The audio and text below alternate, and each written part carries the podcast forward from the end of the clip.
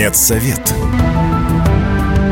Все, что вы хотели знать о медицинских открытиях, новых лекарствах и даже врачебных тайнах. Здравствуйте, в студии Вероника Борисенкова. В эфире программа «Медсовет». Будем говорить о медицинских открытиях, новых лекарствах, врачебных тайнах. Узнаем последние новости из мира медицины, неизвестные факты об известных болезнях и, конечно, будем общаться с экспертами и врачами. Здоровые новости. В России могут создать отдельный фонд для взрослых пациентов с редкими генетическими заболеваниями. Такое обращение в правительство направил Всероссийский союз пациентов. Дело в том, что для людей до 19 лет с тяжелыми заболеваниями есть отдельный механизм получения дорогостоящих инновационных препаратов. Это закупки Госфонда «Круг добра». Но по достижению 19 лет подопечные этого государственного фонда передаются регионам, не все из которых могут позволить дорогостоящие медикаменты. Ученые создали лекарство против большинства неуязвимых супербактерий. Препарат кризомицин может предотвратить до миллиона летальных инфекций. Американские химики из Гарвардского университета создали новый антибиотик, который способен преодолеть защиту бактерий со множественной устойчивостью к противомикробным лекарствам. Он оказался эффективен против большинства патогенов. Я только спросить. Общаемся с известными медиками, учеными и медэкспертами. В эфире программа «Медсовет» в студии Вероника Борисенкова. Сегодня мы поговорим о заболеваниях крови. Есть распространенные, которые у многих на слуху, ну, например, такие как анемия. Есть опасные, такие как лейкоз. Есть редкие, такие как гемофилия и другие. Какие гематологические заболевания сложно лечить? В каких случаях надо идти к врачу-гематологу? И правда ли, что какие-то группы крови больше подвержены определенным заболеваниям? Или это все-таки миф? Обо всем этом и не только будем говорить говорить с заведующей консультативно-диагностическим отделением медицинского научно-образовательного центра МГУ имени Ломоносова, врачом-гематологом со стажем более 40 лет Светланой Николаевной Бычковой. Вот одно из самых распространенных заболеваний крови, насколько я поняла, это анемия. Даже недавно читала, что число людей с таким диагнозом продолжает расти. Это действительно так? Это действительно так. Анемия является одним из самых распространенных заболеваний среди прочих болезней болезней. Здесь надо сказать, что это заболевание по своей структуре неоднородно. Есть анемии, которые являются следствием каких-то других заболеваний, которые очень важно диагностировать вовремя. Есть анемии, которые образуются в качестве аутоиммунных состояний при болезнях, таких как коллагенозы, например, волчанка. Есть анемии, которые связаны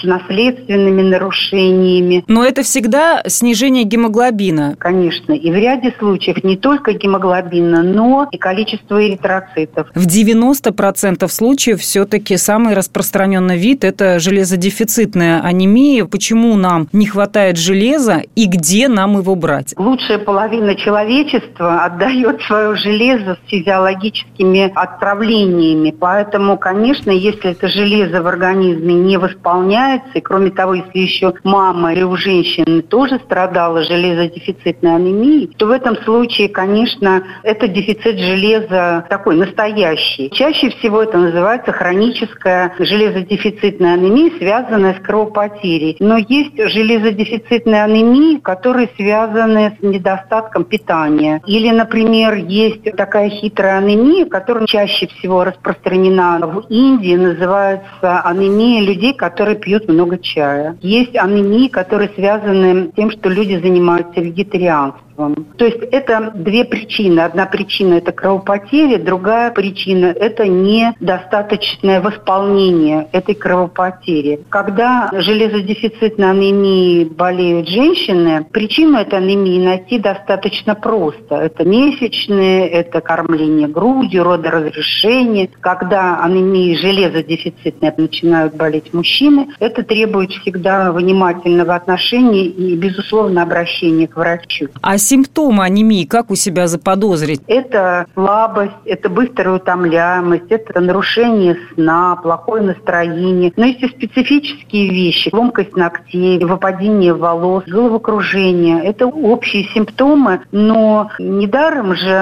когда пациент приходит к врачу и высказывает свои жалобы, первый анализ, который назначается врачом, это анализ крови. Надо ли пить на постоянной основе железосодержащие добавки? Как ни странно, сами по себе препараты железа являются очень серьезным лекарством, поэтому, конечно, его нужно применять только по показаниям и только по назначению врача. Бесконечно принимать препараты железа нельзя. Существуют показатели крови, которые показывают, действуют эти препараты железа или они бесполезны. А переизбыток железа бывает у людей? Бывает, и чем да. это опасно? Бывает переизбыток железа. В принципе, то железо, которое в повышенном э, количестве находится в организме, оно может оказывать и токсическое действие, оно откладывается в органах и тканях, в печени, а может быть и в сердце, в легких, почках и так далее. Если уровень железа повышен в организме, это требует такого же внимания, как и его дефицит. А вот вы уже упомянули про вегетарианцев. У них по умолчанию недостаток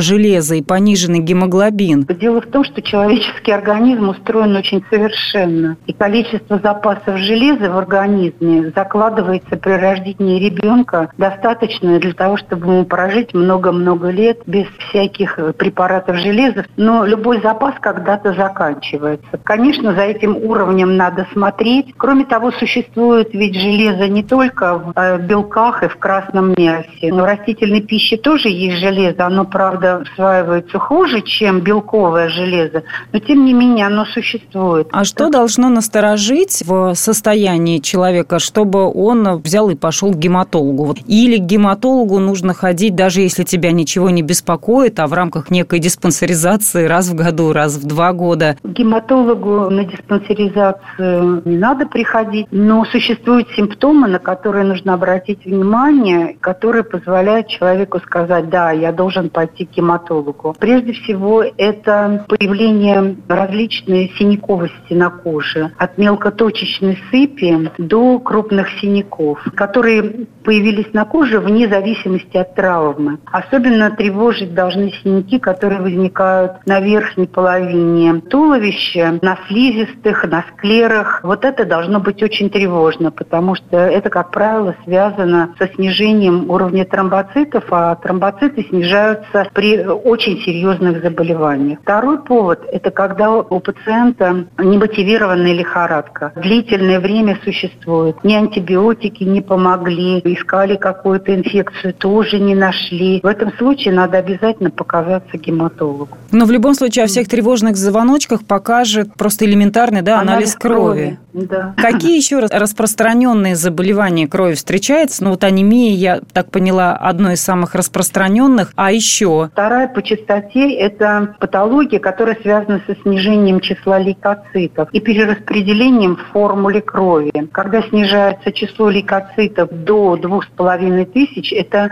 хороший повод для того, чтобы пойти к гематологу. Вообще заболевания крови, современная медицина достаточно легко с ними справляется или это все-таки сложные для лечения заболевания? Сейчас, по счастью, ряд заболеваний лейкозов излечимы, потому что существует достойная химиотерапия, и, кстати сказать, ее не надо бояться. И сейчас существует трансплантация костного мозга, трансплантация стволовых клеток, которая помогает полностью искоренить заболевания. Иногда меняется даже группа крови, меняется вся структура костного мозга, кроветворение уже на новый лад идет, и люди выздоравливают. Светлана Николаевна, а вопрос такой из серии «Правда или нет?» про группы крови. Вот насколько все-таки подтверждены такие исследования, что определенные группы крови больше подвержены тем или иным болезням? Это миф. Я вам сейчас объясню, в чем дело. Когда проводится какое-то масштабное исследование в какой-то стране или в каком-то регионе для того, чтобы выяснить общую заболеваемость системами крови, наука сталкивается с тем, что,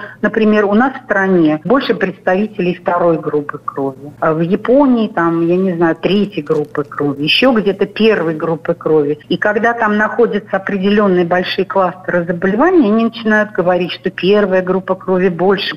Это надо сравнивать. На самом деле любая группа крови, она не виновата абсолютно. И это не имеет никакого значения. Какие продукты полезны для крови, для ее очищения, насыщения кислородом, для того же повышения гемоглобина? Питание людей для того, чтобы сохранить порядок, если так можно выразиться, в крови, должно быть балансированным и упорядоченным. Любые компоненты, которые вредят организму, такие как алкоголь, курение, жирное, жареное, ограничить надо. Нужно, чтобы обязательно были полноценные белки. Причем это не обязательно мясо. Обязательно должны быть овощи. В овощах находится такой важный компонент, как фолиевая кислота, которая участвует в синтезе клеток крови. Должно быть достаточное количество жидкости для того, чтобы не было тромбозов и кровь быстро не сворачивалась. Кстати сказать, для того, чтобы лучше всасывались продукты питания, я очень рекомендую всем своим пациентам печеные яблоки. Там образуется пектин, который способен в минимальных количествах протащить все необходимые микроэлементы и белки, и э, все, что нужно организму через желудочно-кишечную стенку. Мы говорили с заведующей консультативно-диагностическим отделением медицинского научно-образовательного центра МГУ имени Ломоносова, врачом-гематологом Светланой Николаевной Бычковой о различных заболеваниях крови, насколько они распространены, легко или сложно их лечить, в каких случаях нужно идти к врачу-гематологу и что должно насторожить в состоянии, чтобы обратиться к врачу и сдавать анализы.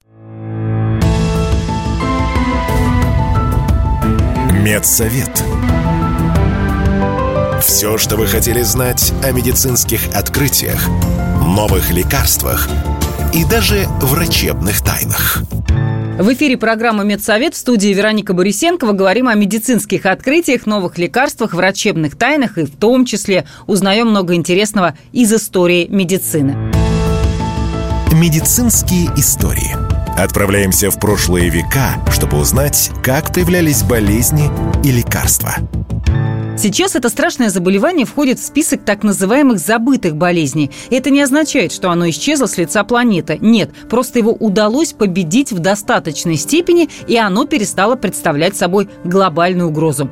Это чума, также известная как черная смерть. Одна из самых разрушительных болезней в истории человечества. Когда она возникла, доподлинно неизвестно, но самым старым летописным упоминанием о ней уже около двух тысяч лет. В прошлом чума несколько раз вызывала глобальные пандемии пандемии, охватывавшие огромные территории.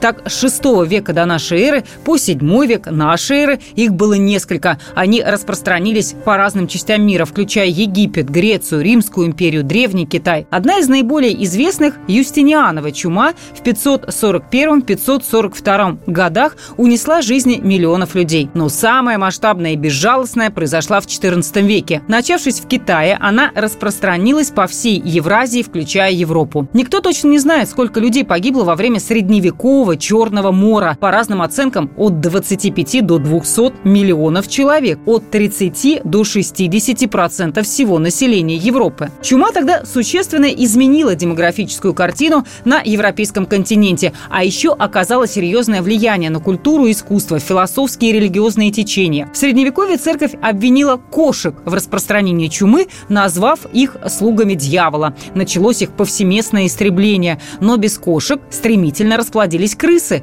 которые как раз и переносят эту болезнь. И эпидемия начала стремительно усиливаться. При этом зараженные грызуны, вроде крыс, не передают болезнь людям просто своим присутствием. Опасность представляют живущие на них блохи, которые кусают сперва зараженных животных, а затем людей. А еще в те времена корабли, на борту которых обнаруживалась чума, поднимали черный флаг. Он означал «не приближаться на борту зараза». И это обязательно оберегала окружающих. Этим стали пользоваться пираты, которые с помощью черного флага избегали лишнего внимания. А помните всем хорошо известный образ средневекового чумного доктора в маске с клювом? Так вот туда медики закладывали чеснок и другие ароматные травы, пытаясь таким образом защититься от заражения. Но это было бессмысленно. Так же, как бессмысленно было и само лечение. Оно сводилось в те годы к прижиганию воспаленных лимфоузлов, то есть бубонов, а толку от этого не было было никакого. Врачи и алхимики средневековья веками пытались изобрести лекарства против чумы. Рецепты были самые разнообразные. В состав лекарств входили ягоды, измельченные змеи, сушеные насекомые и тому подобное. Ни одно из них не работала. Ну а победить чуму человечеству удалось благодаря элементарной гигиене. Пол тысячи лет назад с этим были большие проблемы, особенно в Европе, поэтому чума так бушевала. На Ближнем Востоке, где было принято мыться каждый день, таких глобальных чумных эпидемий не было. В наше время чума все еще существует, например, в Африке, Азии Латинской Америке. Локальные вспышки фиксируются в мире каждый год, но почти всегда в одних и тех же регионах. Чаще всего они происходят на Мадагаскаре. Там в 2017 году заразилось более 2000 человек. Не существует вакцин, которые защищали бы от чумы на все 100%. Ну, точнее, вакцины есть, но от легочной формы этого заболевания они не защищают. Впрочем, у тех, кому довелось переболеть и при этом выздороветь, появляется мощный иммунитет к этой болезни. Так или иначе, благодаря современным методам диагностики и лечения, чума обычно легко контролируется. Антибиотики, такие как стриптомицин, пенициллин и тетрациклин эффективно борются с инфекцией, если она обнаружена и лечится на ранней стадии. Говорит, что Первый человек с имплантом нейролинка в мозге смог управлять компьютерной мышью с помощью силы мысли. Об этом рассказал владелец компании-миллиардер Илон Маск. Предприниматель сказал, что пациент уже водит курсором по экрану и учится его нажимать, просто думая – в будущем это даст людям возможность управлять компьютером и телефоном, используя силу мысли. В первую очередь речь о тех, у кого есть паралич конечности. Также Маск заявил, что это поспособствует быстрой хирургической установке чипов для лечения ожирения, аутизма, депрессии и шизофрении. Все подробности в нашем сюжете. Первый пациент с нейрочипом в голове научился управлять компьютерной мышью силой мысли. Об успешном продвижении эксперимента компании Neuralink, внедрившей имплант, рассказал ее владелец Илон Маск. 28 января он отчитался о том, что первый пациент с вживленным чипом быстро восстанавливается и заявил, что первоначальные результаты показывают многообещающее обнаружение нейронных спайков. И вот спустя чуть меньше месяца миллиардер заявил о том, что обладатель устройства, получившего название телепатия, уже полностью восстановился и даже научился управлять курсором мыши с помощью силы мысли. Впервые о наборе испытуемых для участия в экспериментах по чтению мыслей с помощью мозгового импланта Маск объявил в 2019 году, однако первоначально технологию решили испытать на животных. В 2021 нейролинк начала испытание чипа на обезьяне. На опубликованном компанией видео подопытное животное играло в видеоигры с помощью джойстика, а после контроллер убрали и примат смог двигать курсор по экрану с помощью внедренного в мозг чипа.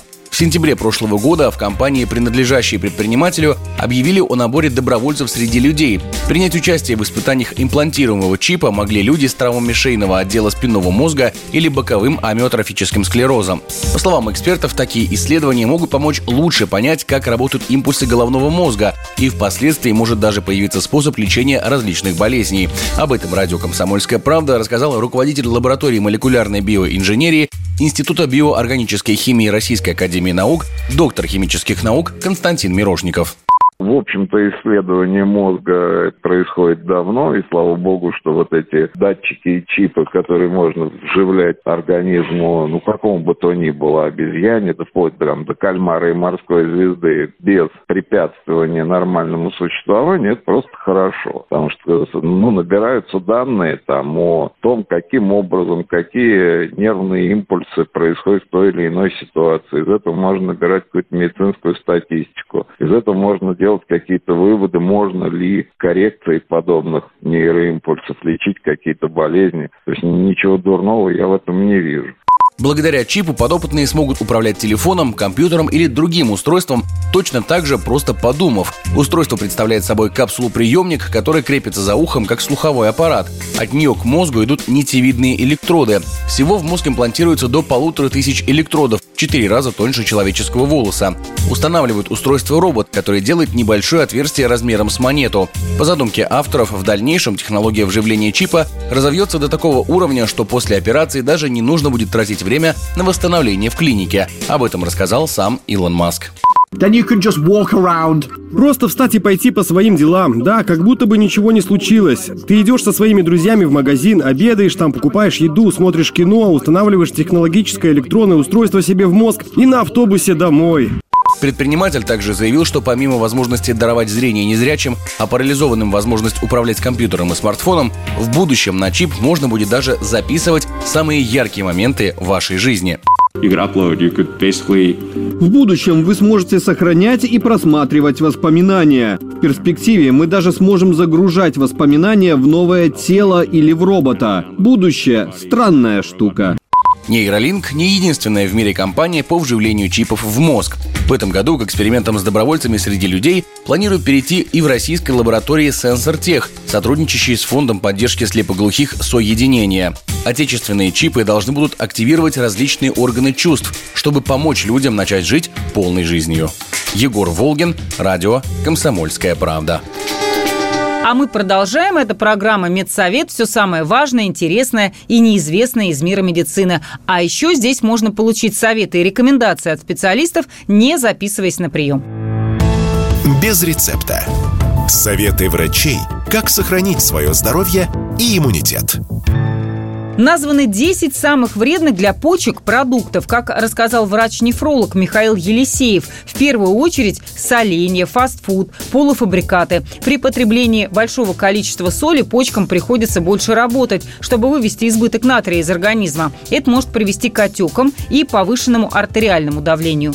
Еще один вредный для почек продукт – алкоголь. Мочевыделительная система выводит из организма токсины, развивается хроническая почечная недостаточность. Кроме того, к проблемам с почками может привести употребление избыточно большого количества мяса. Диета, богатая животными белками, способствует образованию камней в почках. Молочные продукты – это источники кальция, но если употреблять их слишком много, кальций в больших концентрациях начнет появляться в урине, что существенно увеличивает вероятность мочекаменной болезни.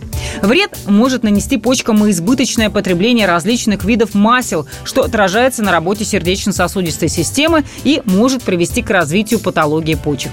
Употребление большого количества бананов и авокадо может быть опасным в связи с содержанием в них калия. Избыток калия тяжело выводится из организма. Это может привести к проблемам с работой почек и сердца и даже мышечным спазмам.